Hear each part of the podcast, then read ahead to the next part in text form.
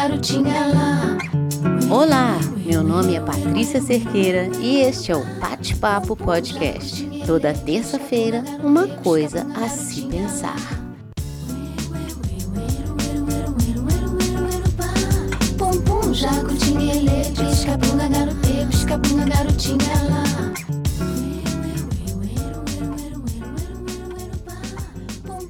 Normalmente, a gente sabe o que é bom pra gente, mas nem sempre é isso que a gente escolhe fazer. E por quê? Talvez porque a gente não deu ouvidos aos nossos próprios conselhos. Eu coloquei uma caixinha de perguntas nos meus stories com a pergunta: Qual conselho você daria a você? Eu compartilho aqui de forma anônima algumas respostas. Se acolha com mais amor e compreensão. Fique mais tranquilo. Se ame. Não espere nada de ninguém. Cuide mais de você e menos do outro. Esqueça. Não tenha tanto medo do futuro. Pare de se preocupar com tudo. Eu compartilhei aqui esses conselhos porque eu achei que eles servem como ótimos conselhos para todos nós. Agora, eu pensando nos conselhos que eu daria para mim mesma, são muitos, mas para resumir, eu defini três deles. O primeiro, acredite em você, mas nem tanto. Estude, busque conhecimento. Acreditar na nossa capacidade é a base para poder prová-la. Acreditar é fundamental.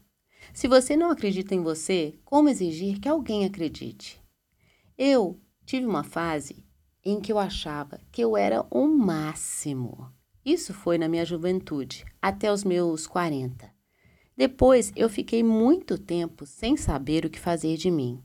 E hoje, aos 53, eu posso dizer que eu resgatei essa crença em mim, mas de uma forma diferente.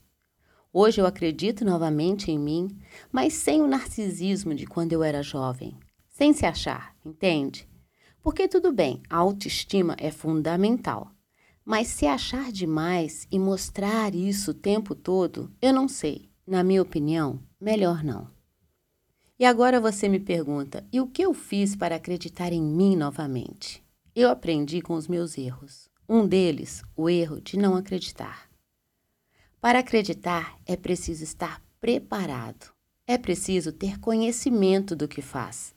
Acreditar na nossa capacidade é tão importante quanto aprender novas capacidades. Por isso, meu conselho número um: acredite em você, mas nem tanto. Estude. O segundo conselho: esteja onde estiver, esteja por inteiro. Geralmente, as bobeiras que a gente comete na vida Muitas delas são por falta de atenção, por falta de estar atento e consciente do momento, da situação. Hoje em dia, as pessoas estão cada vez mais dispersas nos seus celulares. O nível de atenção ao que está acontecendo ao seu redor é mínimo. Muitas vezes as pessoas nem conversam mais, elas estão ali, mas nem estão. E isso não precisa ser culpa somente do celular. Pode acontecer em algum lugar conversando com uma pessoa e você está pensando em outra coisa completamente diferente. Você está ali, mas não está. Por isso, meu segundo conselho para mim mesma e para você é: esteja onde estiver, esteja por inteiro. O terceiro conselho que eu me dou é: faça o que fizer, faça por completo. Seja o que for que você começar, continue e só pare quando terminar.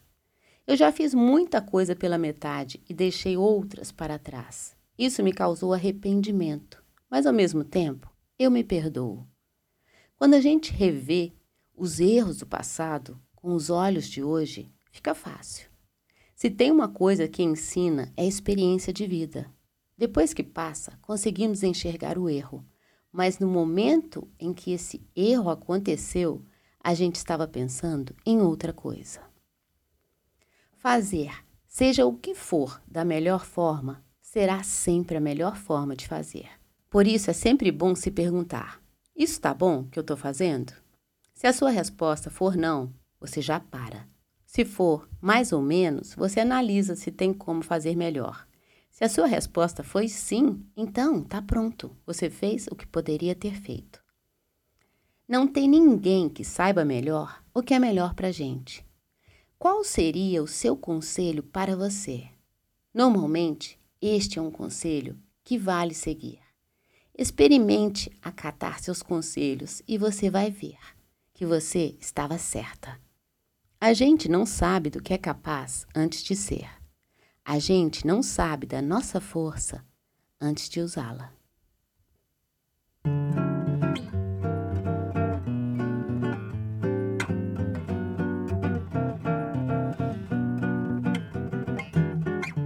É engraçado, na minha vida, eu me lembro de seguir dois conselhos.